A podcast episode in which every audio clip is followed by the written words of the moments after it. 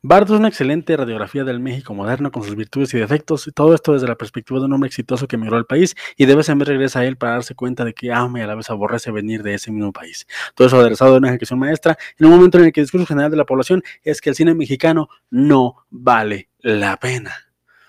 Ah, es simplemente genial. Ah, disculpa, yo solo te pedí un boleto para ver One Piece Red, por favor. Insensato.